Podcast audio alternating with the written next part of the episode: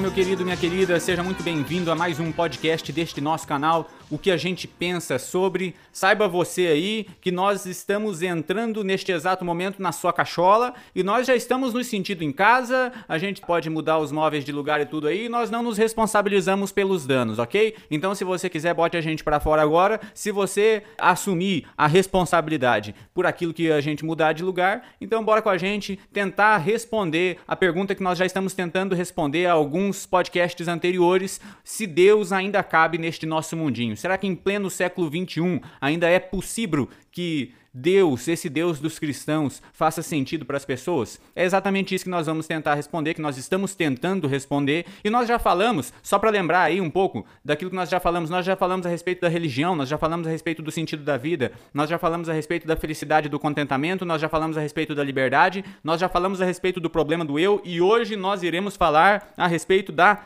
esperança.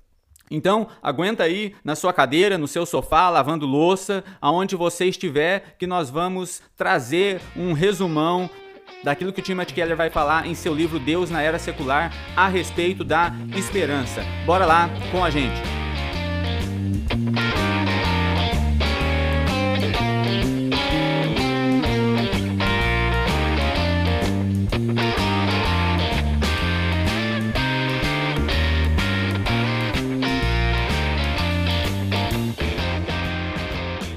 Então vamos lá. Hoje nós vamos falar a respeito da esperança. E é um tema muito bom, principalmente para esse mês em que nós estamos. Nós estamos aí no mês de setembro, não sei em que mês você está me escutando, mas eu estou gravando isso mais precisamente no dia 10 do 9 de setembro de 2020 certo? E nós estamos neste mês é, com a campanha do Setembro Amarelo, que é uma campanha contra o suicídio. E este tema de esperança, então, se encaixa muito bem neste mês. Agora, para começar, então, nós poderíamos nos perguntar o que isso tem a ver, certo, com o suicídio. Bom, o suicídio seria nada mais, nada menos do que a completa desesperança, ou seja, o ponto mais alto da desesperança. Quando nós falamos a respeito de suicídio, e se nós conseguimos relacionar o suicídio com a falta de esperança, nós vamos perceber que os Estados Unidos, por exemplo, ele é um país é, onde a desesperança tem aumentado. Por quê? Porque a porcentagem de suicídios tem aumentado. Nos últimos 30 anos, nos Estados Unidos, a porcentagem de suicídios aumentou 24%. Essa porcentagem ela subiu em todas as categorias, sejam de raça, seja de gênero, exceto nas categorias de homens afro-americanos. E veja, perceba você aí uma informação curiosa, porque são justamente os homens afro-americanos é, que têm uma menor faixa salarial nos Estados Unidos, são eles que sofrem mais bullying, e muitas vezes a gente relaciona a falta de esperança a, a, justamente essas questões e o suicídio justamente a essas questões. Né? Se a gente olhar para o Brasil também, o Brasil não é um país que está assim tão diferente. A taxa de suicídio no Brasil aumentou 7% em seis anos, o que é bastante. Né? Então nós vemos que, apesar de todas as nossas conquistas do nosso mundo, é, principalmente quando nós olhamos para Estados Unidos e Brasil, nós não temos aí um mundo muito mais esperançoso com relação ao futuro. É, uma das entrevistas muito bacanas de Ariano Suassuna, ele vai dizer que quando entrevistam um escritor argelino francês chamado Camires, Camires vai dizer que o único problema filosófico sério é o problema do suicídio. Agora veja que Ariano vai dizer que Camires ele estava errado, pelo menos na formulação do seu problema, porque o problema filosófico sério não é o problema do suicídio. O suicídio é uma consequência do problema mais sério, do problema filosófico que realmente importa. Qual é este problema? É o problema da realidade do mal, da realidade do sofrimento, da realidade da dor. Porque Aquele que comete o suicídio é aquele que olha para a vida, para o sofrimento, para a dor e para o mal, e ele simplesmente não consegue enxergar no futuro nenhuma esperança, e ele então pesa a vida e ele chega à seguinte conclusão de que a vida não vale a pena. Então, segundo Ariano Suassuna, ele vai dizer que um brasileiro chamado Leandro Gomes de Barros, ele vai é, formular esse problema do sofrimento e da dor de uma maneira muito mais coerente em, em três em três versos. E esse rapaz diz o seguinte: Se eu conversasse com Deus, iria lhe perguntar: por que, que a gente sofre tanto quando viemos para cá? Que dívida é essa que a gente tem que morrer para pagar? Perguntaria também como é que ele é feito, que não dorme, que não come, e assim vive satisfeito. Por que foi que ele não fez a gente do mesmo jeito? Por que existem uns felizes e outros que sofrem tanto? Nascemos do mesmo jeito, moramos no mesmo canto. Quem foi temperar o choro e acabou salgando o pranto? É interessante que Leandro Gomes de Barros aqui, nos seus dois últimos versos, ele vai dizer que é como se Deus fosse apenas temperar o choro, temperar as lágrimas, e ele acaba ali errando na mão e salgando demais aquilo que não deveria ser salgado. Então, o problema do suicídio é, na verdade, o problema da desesperança, o problema de não aguentar o salgado da vida, de não aguentar essa, essa dose de sal, de dor, de mal e de sofrimento que a vida muitas vezes nos impõe. Então, nós temos que falar, antes de falar de esperança, nós devemos falar da desesperança. E é interessante que quando nós olhamos para a nossa sociedade, os nossos recursos são melhores do que os recursos de antes, nós temos uma melhor qualidade de vida, mas mesmo assim, quando nós olhamos para a nossa sociedade, a nossa sociedade parece ser uma sociedade cada vez mais desesperançada. Talvez nós podemos perceber isso muito bem quando nós olhamos para os blockbusters, né? E, e, a gente vai ver que muitos deles são é, de tragédias, são de catástrofes mundiais. A gente tem Mad Max, Guerra dos Mundos, Eu Robô, Eu Sou a Lenda, sem citar aí todos os apocalipses zumbis, todas as catástrofes é, meteorológicas que são é, criadas em cima desses filmes e que acabam vendendo muito.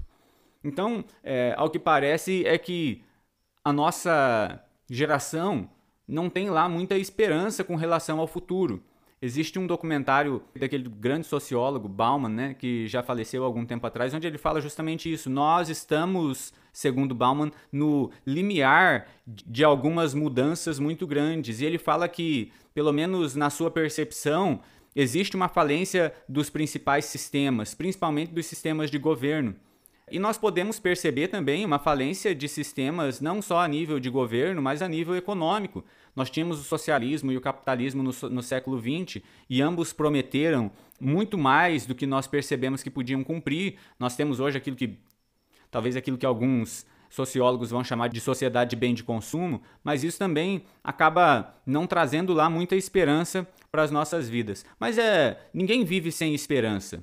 Ninguém consegue viver sem um tipo de esperança. E hoje, o que a gente se propõe a fazer aqui é analisar o que o cristianismo tem a nos oferecer como esperança. Lembrando que nós estamos comparando o cristianismo principalmente com esta visão secular do mundo, que é aquela visão materialista, que é aquela visão onde o aqui e o agora são tudo aquilo que existem, certo? Então, para a gente começar, vamos imaginar aí o exemplo de duas mulheres digamos que nós temos aí duas mulheres com a mesma idade, elas têm absolutamente a mesma educação, elas têm o mesmo nível socioeconômico, elas têm até o mesmo temperamento.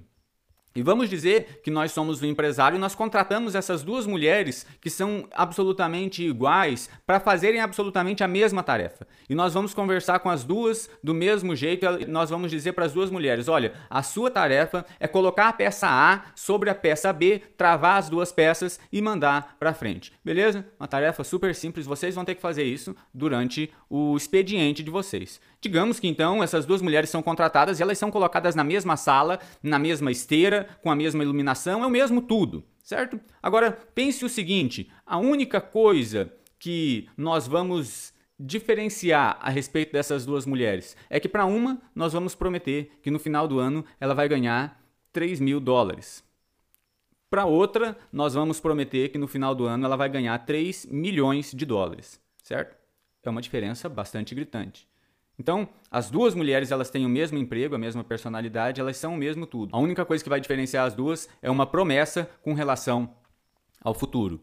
E imagine você que duas semanas depois que você fez essa promessa a essas duas mulheres, você percebe que uma mulher está conversando com a outra. E talvez você perceberia que aquela mulher que está ali pelos 3 mil dólares, ela vai começar a reclamar a respeito do serviço. E ela vai dizer: olha, a gente não pode fazer nada, é, esse serviço pode matar a gente. Você viu o cheiro do banheiro, que cheiro horrível do desinfetante? Você já viu que nojo é, o lugar onde a gente trabalha? E ela vai perguntar para outra mulher: olha, você não, não percebe essas coisas? E aquela mulher que para quem foi prometido 3 milhões de dólares, ela vai dizer: olha, na verdade eu não acho assim o serviço tão ruim viu? Na verdade, eu posso até ficar com a minha mente um pouco mais aberta, porque o serviço não exige tanto de mim. Eu posso até escutar os podcasts do garotinho Lucas, lá de Cornélio Procópio, que eu sempre gostei muito. Então, veja que a mulher que ganhou 3 milhões de dólares, ela até suporta escutar podcasts do Lucas junto com o serviço dela.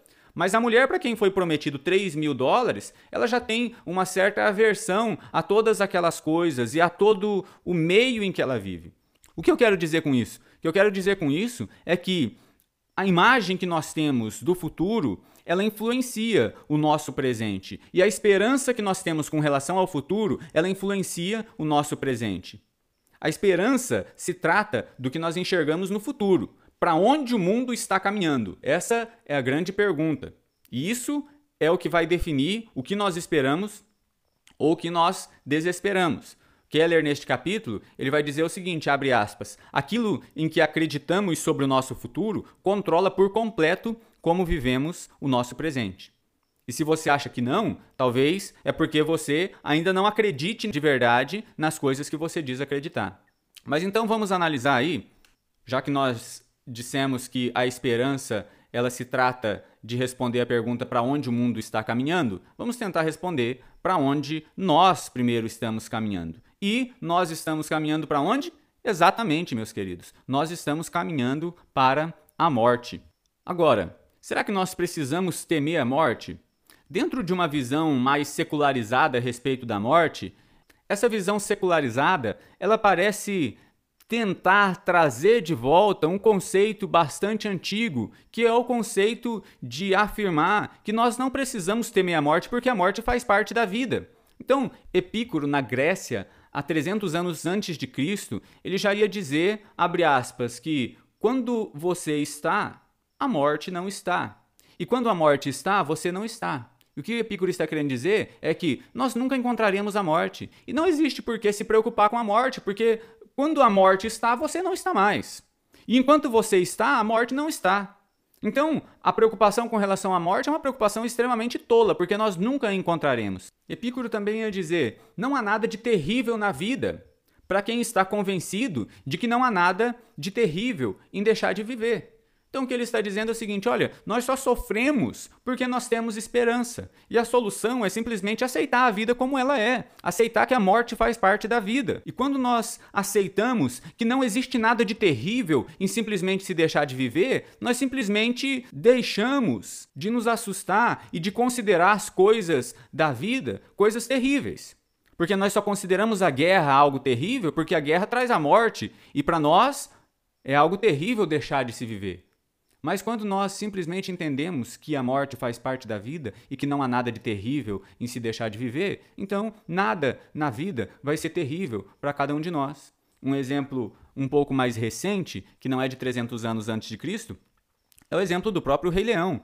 Se vocês assistiram Rei Leão, vocês, seja o desenho ou seja o filme, você vai perceber este conceito daquilo que o Rei Leão vai chamar de o ciclo da vida, o ciclo sem fim. Ou seja, o leão come o antílope, mas quando o leão morre, o leão se torna terra, a terra se torna grama e o antílope acaba comendo o leão.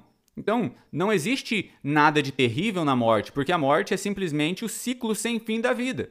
Diana Athel, que é uma editora literária britânica, ela é romancista e escreveu, redatou alguns livros também, ela vai dizer, abre aspas, eu me recuso a chamar a morte de fim, porque a morte faz parte da vida. E nós não deveríamos querer mais do que a vida é.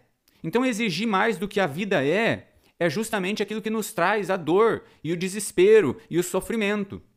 Então, muito da visão secular traz de volta o nosso velho amigo estoicismo, onde nós vamos aprender através dele que nós devemos simplesmente nos abster de todos os prazeres e de tudo aquilo que a vida pode nos proporcionar e de todas as esperanças. E quando nós abrimos mão de tudo isso, nós simplesmente vamos conseguir viver. Agora veja que embora algumas pessoas tentem enxergar a morte por este ângulo mais natural, a verdade é que todos, ou quase todos, têm um medo terrível da morte. E qual é o problema daí com relação à morte? O problema é que talvez quando a gente olha para a morte, a gente vai ver que OK, a morte é algo natural, mas nós não seguimos a natureza. Nem com relação à morte, nem com relação às outras coisas. Nós somos homens e nós não seguimos a natureza. Ou seja, a, a seleção natural baseada na violência é tão natural quanto a morte, mas nós também não aceitamos a seleção natural baseada na violência. Comer os seus semelhantes pode muito bem fazer parte da natureza, mas nós vamos nos levantar contra aqueles que querem comer os seus semelhantes, contra a antropofagia.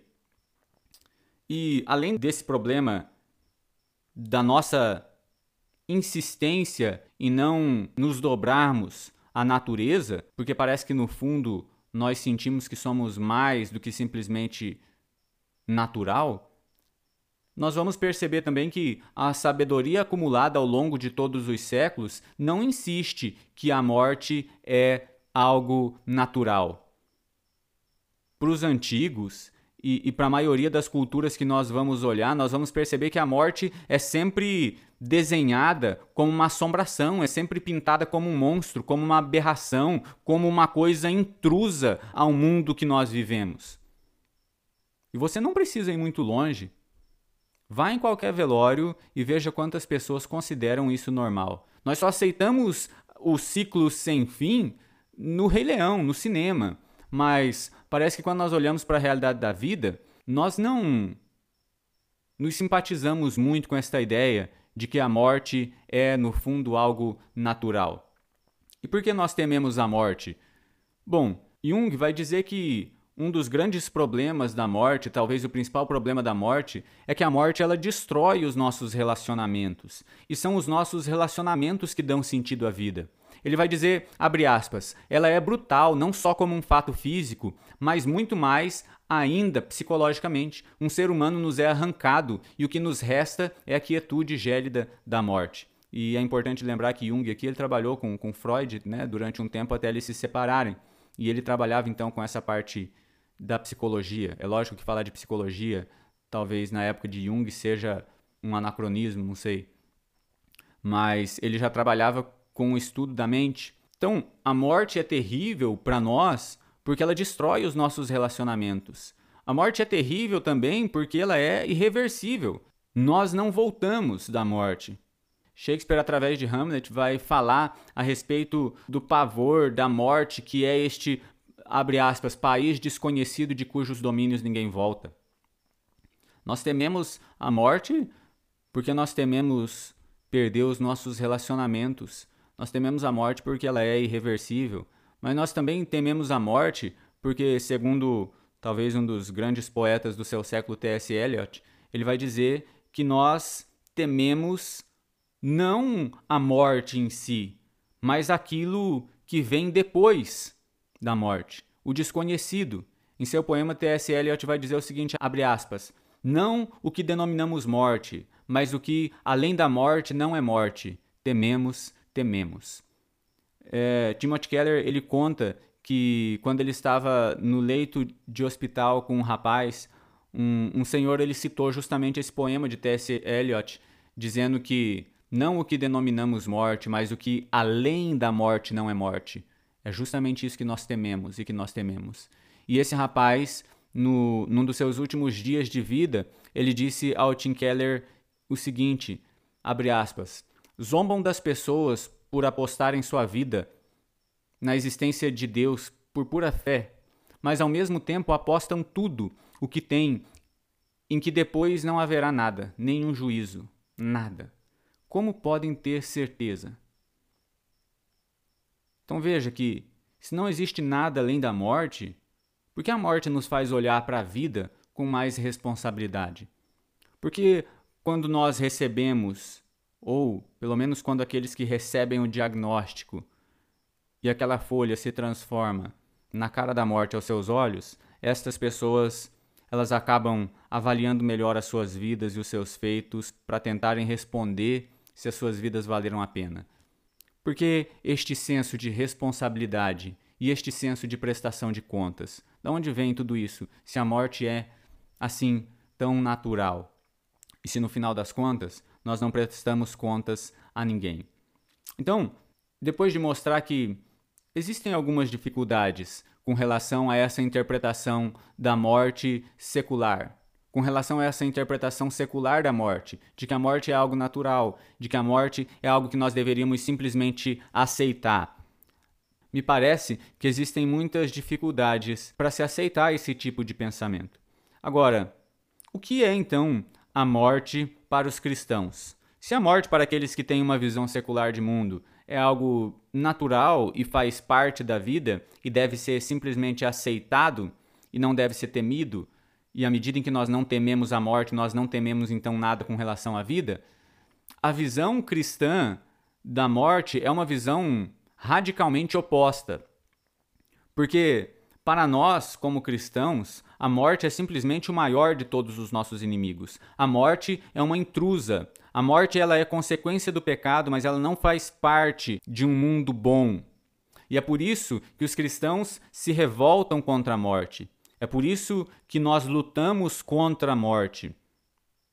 É por isso que Jesus, no capítulo 11 do livro de Mateus, chora diante do túmulo de Lázaro, porque ele percebe diante dos seus olhos toda destruição e o inimigo dos homens vencendo mais uma vez. Então nós percebemos que nem o próprio Jesus se acostuma com a morte. E a visão cristã com relação à morte não é uma, uma visão de que nós devemos nos acostumar com ela. E perceba, se nós deveríamos realmente nos acostumar com ela, por que raios nós ainda não nos acostumamos com ela? Nós aprendemos a ler, a gente aprendeu a escrever, a gente aprendeu cálculo diferencial integral, a gente aprendeu direito civil, a gente aprendeu a tributar taxa num país que nem o Brasil, onde isso é um absurdo. Mas será que é assim tão difícil aprender a morrer e aprender a ver os outros morrerem? Mas parece que isso não é algo que o homem vai aprender. Porque desde que o homem é homem, a morte é para o homem um grande assombro. É por isso que os cemitérios na nossa cidade, eles são sempre jogados para fora da nossa cidade, quase como se eles fossem exorcizados. E a nossa vontade é que eles sumam na paisagem, para que a gente não enxergue aquilo que na verdade deveria estar diante dos nossos olhos. Então, para nós, como cristãos, a morte não é nem de longe algo natural. Agora, como os cristãos resolvem isso? Para nós, isso é resolvido da seguinte maneira: o Filho imortal de Deus, que jamais morreu, ele foi enviado ao mundo. E ele, quando foi enviado ao mundo, compartilhou da nossa humanidade, ele compartilhou da nossa fraqueza e ele compartilhou, inclusive, da nossa morte. Mas, quando ele morre, quando o Filho de Deus morre, ele vence a morte em nosso lugar. Porque quando o Filho de Deus morre, ele é tragado, ele é engolido pela própria morte. Mas depois de ser tragado e depois de ser engolido, ele abre um buraco de dentro para fora na morte. E é por isso que ele é o nosso grande vencedor. Porque ele venceu o último de todos os nossos inimigos.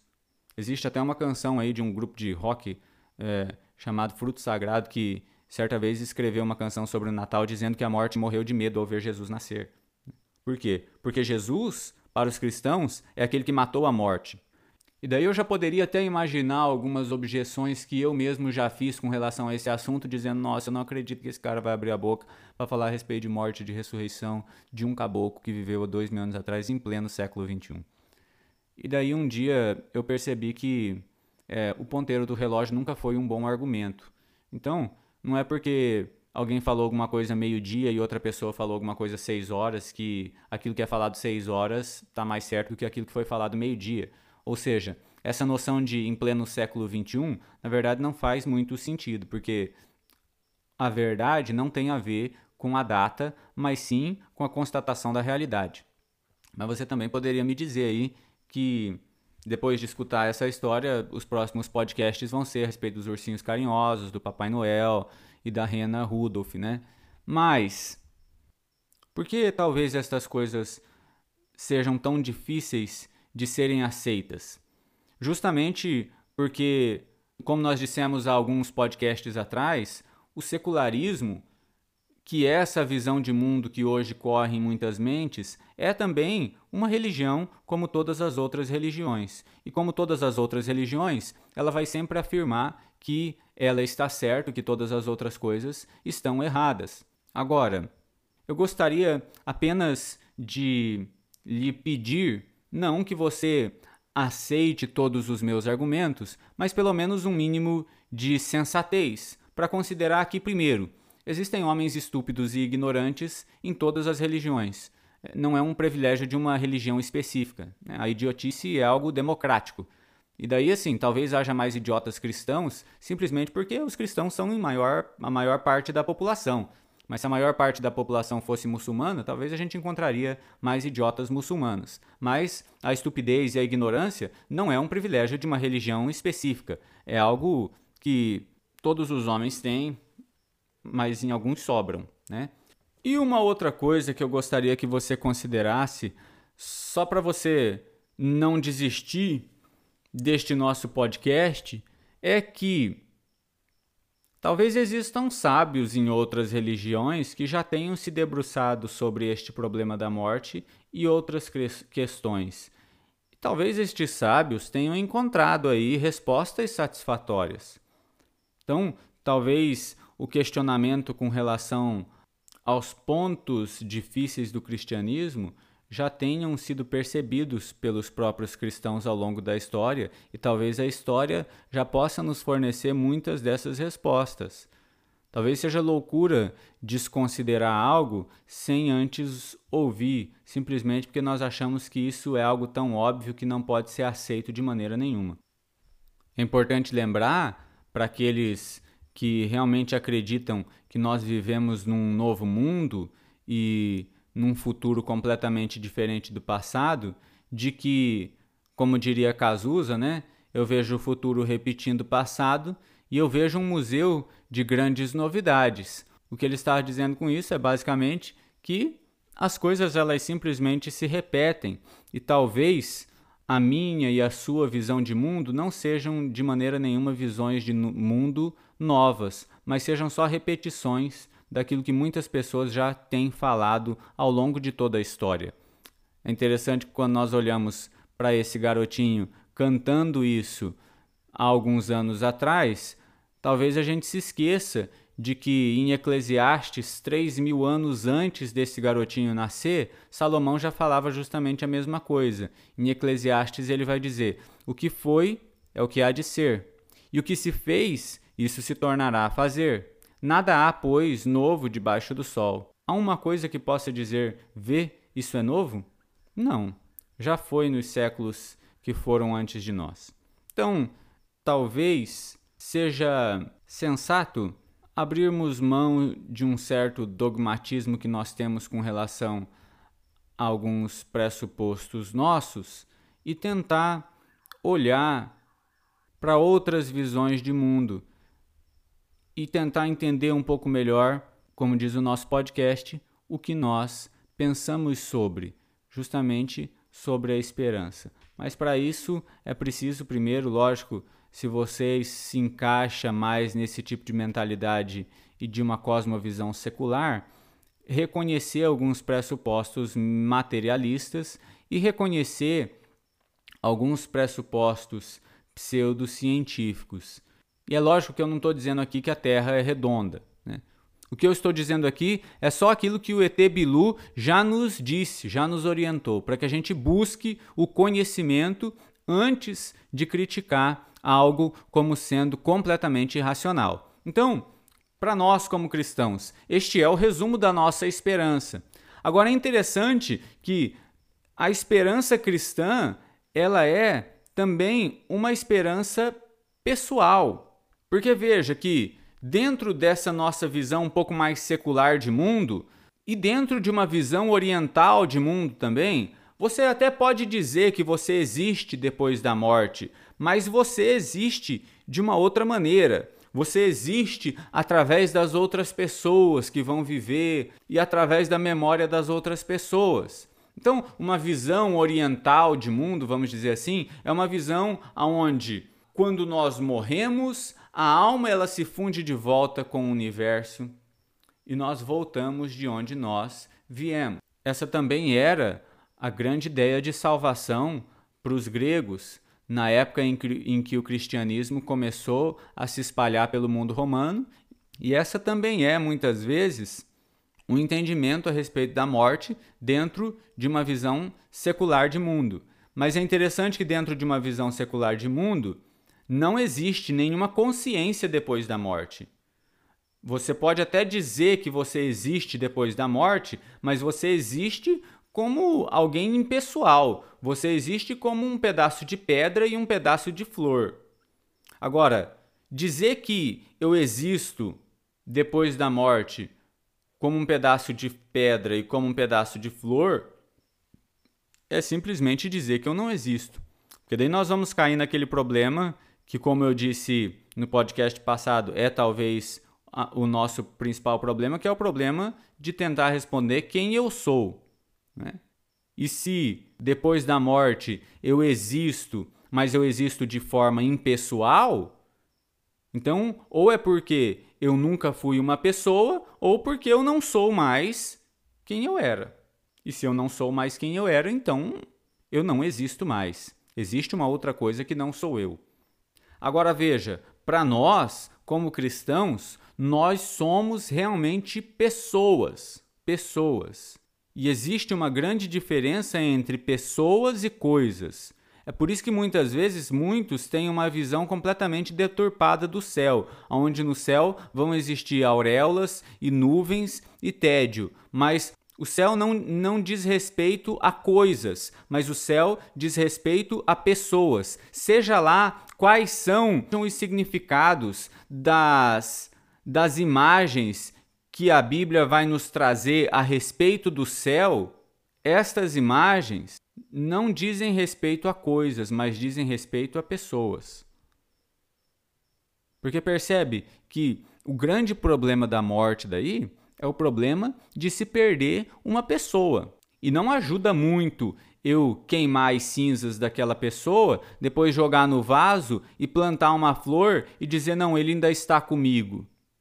E é por isso que a grande esperança do cristão é o céu. E o céu nunca foi a esperança do cristão, porque o céu é um lugar de muitas coisas, mas porque o céu é um lugar de muitas pessoas, porque o céu é um lugar de relacionamento.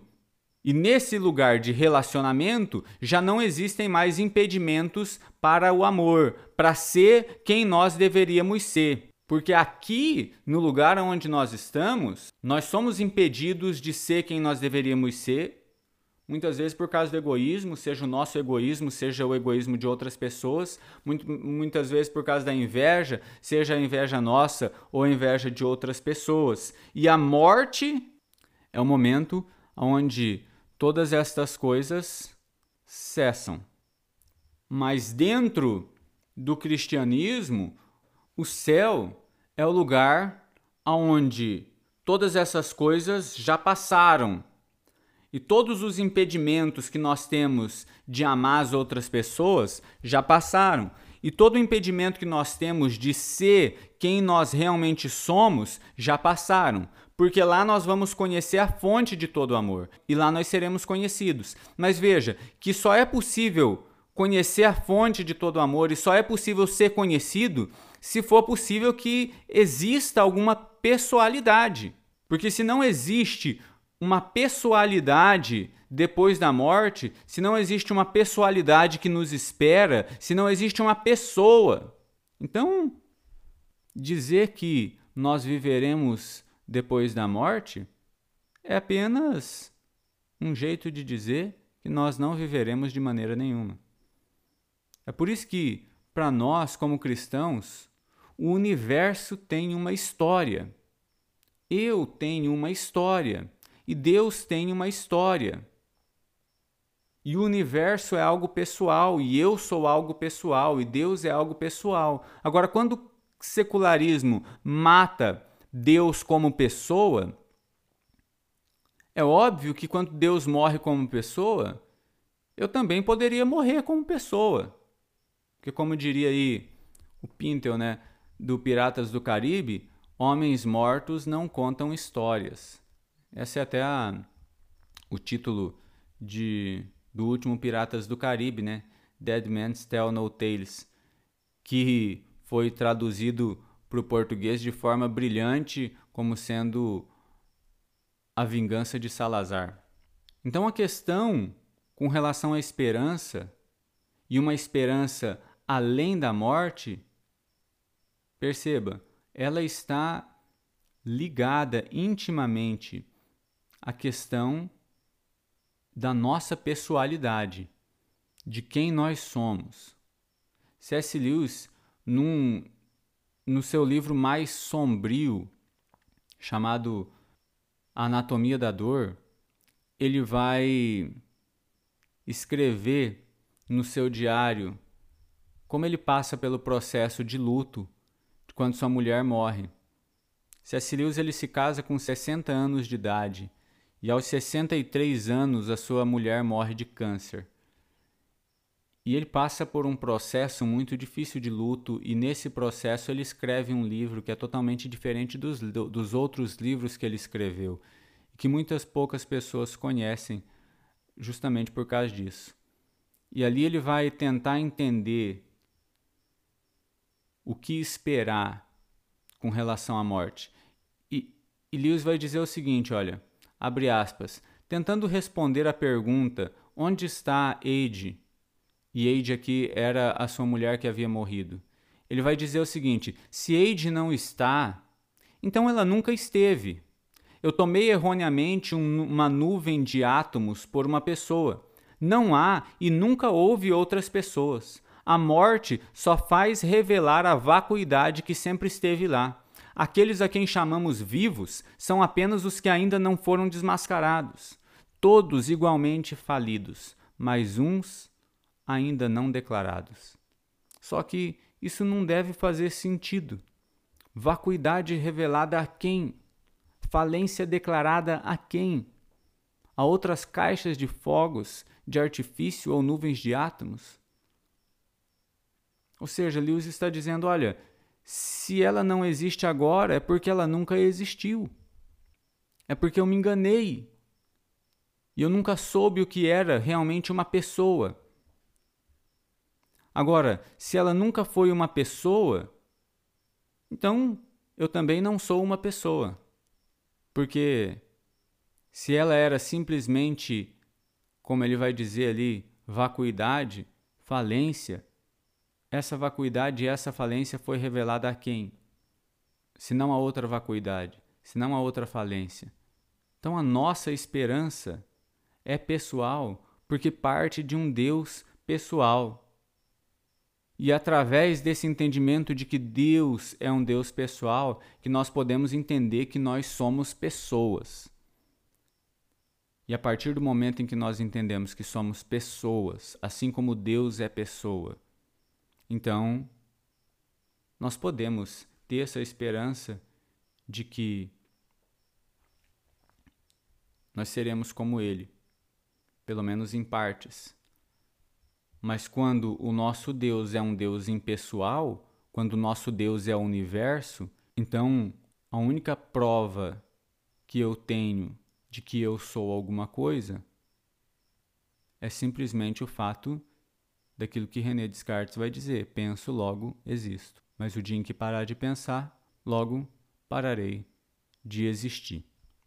Mas a nossa esperança não é apenas uma esperança pessoal ela é também uma esperança concreta. Porque veja, quando nós olhamos para aquele primeiro problema que nós enunciamos, o problema do sofrimento, o problema do mal, e o maior de todos os males e o maior de todos os sofrimentos, o problema da morte, nós percebemos que a morte ela arruina tudo. Porque ela arruina até mesmo os nossos momentos felizes, porque os nossos momentos felizes nos são tirados cedo demais. E quanto mais tempo nós permanecemos vivos, mais então nós morremos, porque mais nós perdemos. Então, a nossa esperança com relação à vida não era uma esperança de apenas permanecer, mas uma esperança de que tudo permaneça. De que permaneçam os lugares, de que permaneçam as casas, de que permaneçam os amigos, de que permaneçam as faculdades, que permaneçam todas as coisas. E existe uma felicidade quando você descobre que algo que você visitou há muito tempo ainda existe, mesmo que você jamais consiga enxergá-lo. Então, a esperança cristã é essa esperança de que as coisas existirão e de que as coisas serão concretas. Agora, a diferença é que para nós as coisas não serão concretas nessa vida.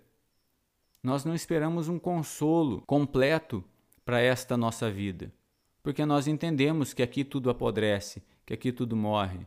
Mas, embora a gente não espere um consolo para esta, pelo menos um consolo completo para esta vida, nós temos a esperança de que na outra vida nós não teremos apenas a nossa vida de volta, mas nós teremos a vida que nós nunca fomos capazes de ter, aquela que sempre nos escapou, aquela que nós sempre acreditávamos que nós teríamos, mesmo nos nossos momentos mais felizes. E mesmo quando nós experimentamos estes momentos mais felizes, nós percebemos que esta vida que nós gostaríamos de ter, ela nos escapou.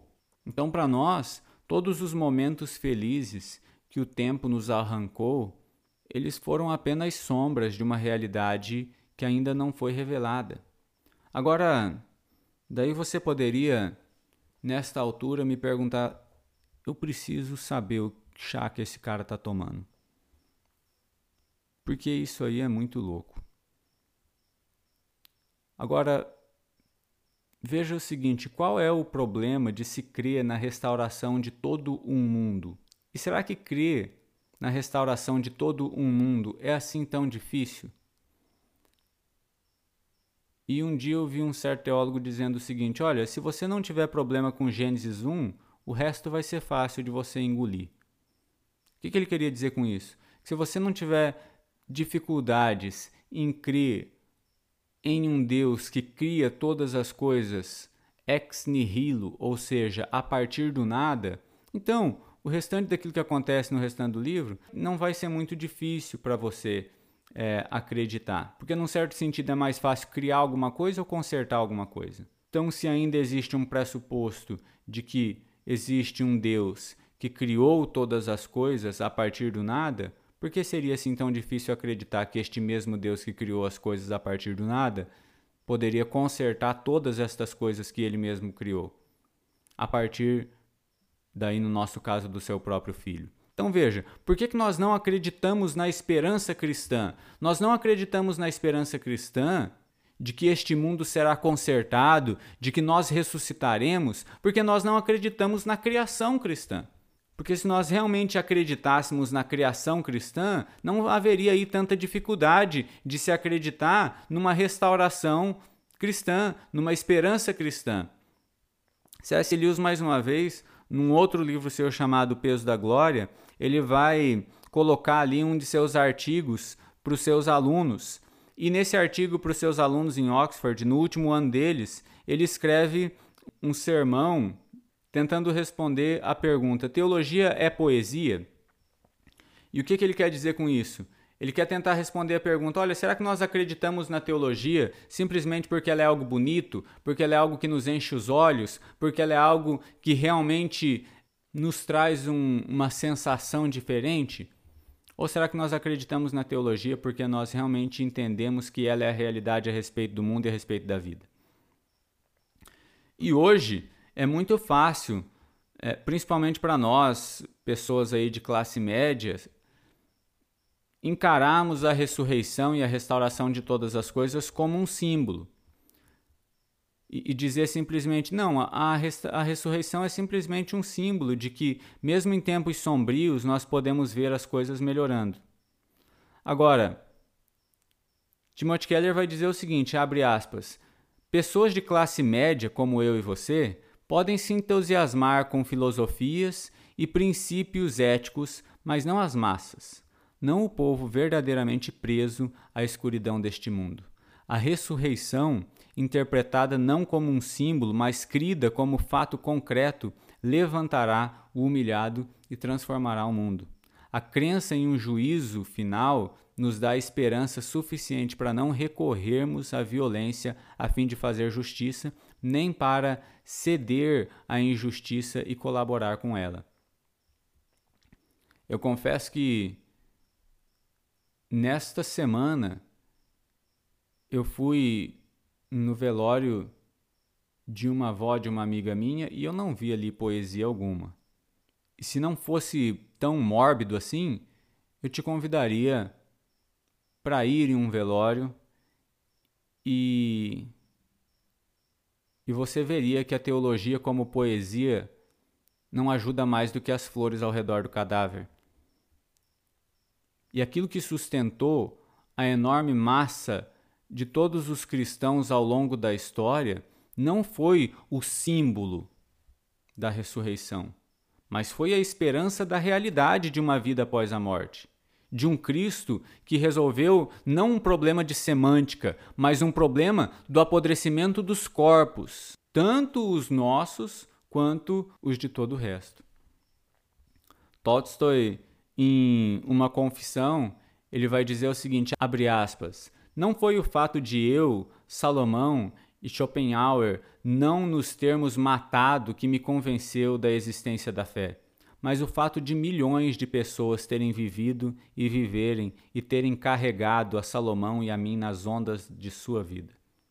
O que Tolstói está dizendo é o seguinte: olha, o que me surpreendeu não foi que eu e Salomão e mais algumas pessoas que pensaram a respeito da vida não tivéssemos dado cabo das nossas vidas, ou seja, não tivéssemos perdido a esperança. O que me surpreendeu e o que me convenceu a respeito da existência da fé e a respeito da realidade da esperança foi o fato de que milhões de pessoas que carregaram a mim e a Salomão nas costas com as suas vidas, tiveram esta fé. E esta fé resistiu não aos meus questionamentos e não aos questionamentos de Salomão ou dos grandes filósofos, mas esta fé resistiu aquelas pessoas que realmente experimentam a vida como ela realmente é, que experimentam as suas maiores dores, os seus maiores sofrimentos, as suas maiores angústias e que experimentam a morte. É isso que me convenceu a respeito da realidade da existência da fé. É isso que me convenceu a respeito da esperança do cristianismo. Ele vai dizer outra vez um pouco mais para frente, abre aspas, a essência de qualquer fé é que ela dá um sentido à vida que a morte não destrói. Ou seja, a essência de qualquer fé é que ela lhe dá uma esperança que não pode ser destruída. Se a nossa fé é apenas uma fé em nós mesmos, como a fé proveniente do secularismo, então não existe nenhuma esperança para nós. Porque quando nós morremos, a nossa esperança morre junto conosco. Então veja que a esperança cristã é uma esperança muito mais forte do que a esperança deste mundo mergulhado num secularismo. E um mundo individualista, ele é sempre mais desesperador do que um mundo patriota ou do que um mundo religioso. Porque no mundo individualista, todas as suas esperanças vão morrer, obviamente, com você mesmo, porque você é a sua própria esperança. Agora, a esperança cristã é também, além de ser concreta, além de ser pessoal, ela é também inimaginável de tão maravilhosa. E eu não sei se você gosta aí de Senhor dos Anéis. Se você não gosta, você deve ter assistido errado, sei lá, de trás para frente, talvez.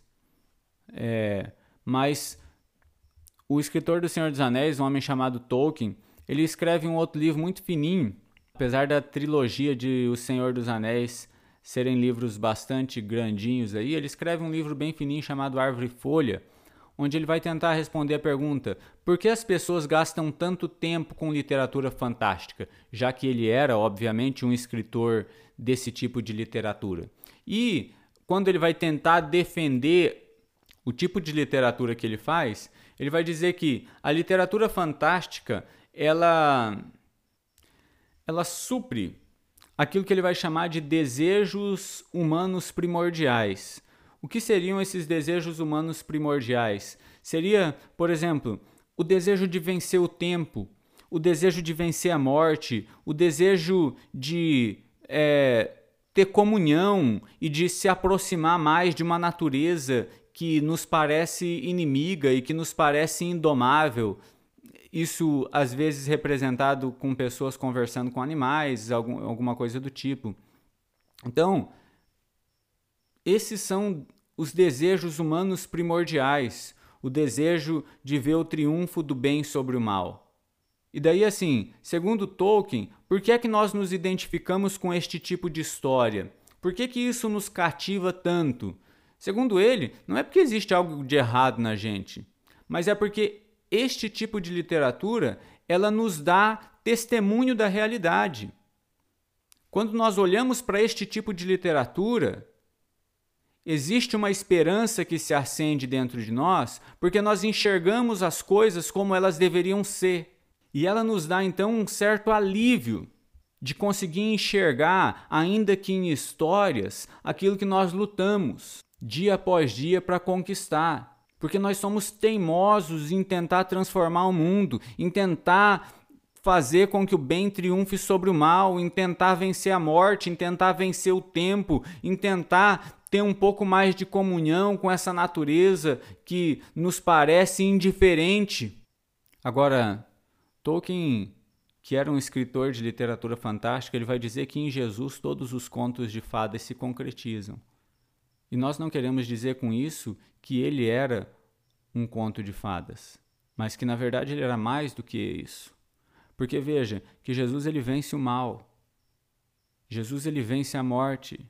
Jesus ele se relaciona com a natureza da maneira como nós deveríamos nos relacionar. Então, o que Tolkien vai dizer é que todas as literaturas fantásticas, na verdade, elas apontam para o grande conto de fadas. Mas essa nossa expectativa com relação a todos os contos que nós escutamos, ela se torna real ela entrou no mundo real através de uma pessoa real chamada Jesus Cristo. E Tolkien vai dizer a respeito dessa história de Jesus, abre aspas, não a história já contada que os homens prefeririam ser verdade, e nenhuma que por seus próprios méritos tantos homens céticos tenham aceitado como verdadeira. Então, se Jesus Cristo de fato ressuscitou dentre os mortos, se ele é mesmo Filho de Deus, e você crê nele, então todas estas coisas pelas quais você anseia desesperadamente experimentar a justiça, conhecer a beleza, que não se apodrece, ver o mal sendo vencido, vencer a morte, ser conhecido, escapar do tempo e de todas as dores que o amor pode nos proporcionar sem perder o amor. Todas essas expectativas, elas não são expectativas utópicas. Elas não são expectativas que não podem ser alcançadas, mas elas são expectativas que já foram alcançadas na figura, na história de um homem chamado Jesus e que estão nos prometidas. Um bom conto de fadas, uma boa literatura fantástica nos traz um alívio emocional temporário. Agora, na história de Jesus, todos esses anseios serão satisfeitos no tempo, no espaço e em histórias reais.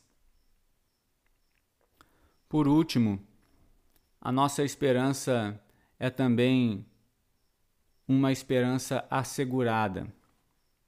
Assegurada porque a nossa esperança não está em nós mesmos, mas está em alguém que é mais forte do que nós.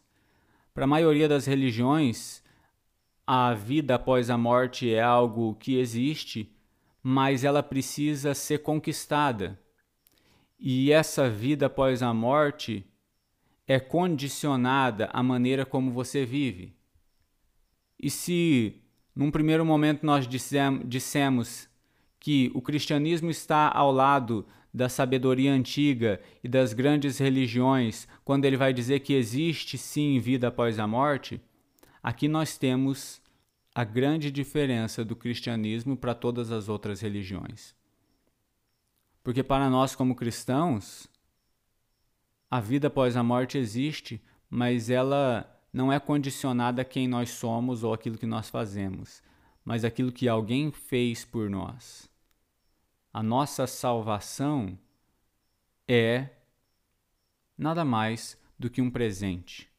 A ressurreição de Cristo para os cristãos é o fundamento da nossa esperança. Nós vamos ver aí uma análise um pouco mais crítica a respeito da ressurreição é, em alguns outros podcasts, mas se você quiser dar uma olhada em, em autores como Pannenberg ou como o N.T. Wright, eles vão apresentar aí um material bastante confiável com relação a isso. E daí é lógico que, né, se você já tem esse pressuposto de que isso é impossível, você vai dizer, ah, mas é lógico que os cristãos vão tentar provar que é verdade. Né? Mas hoje isso, esse argumento se assemelha muito para mim a dizer, ah, é lógico que um físico vai tentar provar que a física funciona porque ele gosta de física, então sua opinião é, está viciada. É uma questão de considerar a desonestidade ou a honestidade de uma pessoa. Né? É, e eu acho que um dos pressupostos do cristianismo é a honestidade e a busca pela verdade. Né? Aliás, é isso que move tanto o cristão quanto o físico. E a nossa esperança nos é assegurada também porque a oração é o fundamento da nossa esperança. Você pode negar que exista alguém na sua frente com quem você está conversando. Por exemplo, você tem que ter fé para você acreditar que foi o Lucas quem gravou esse podcast, que existe alguém chamado Lucas.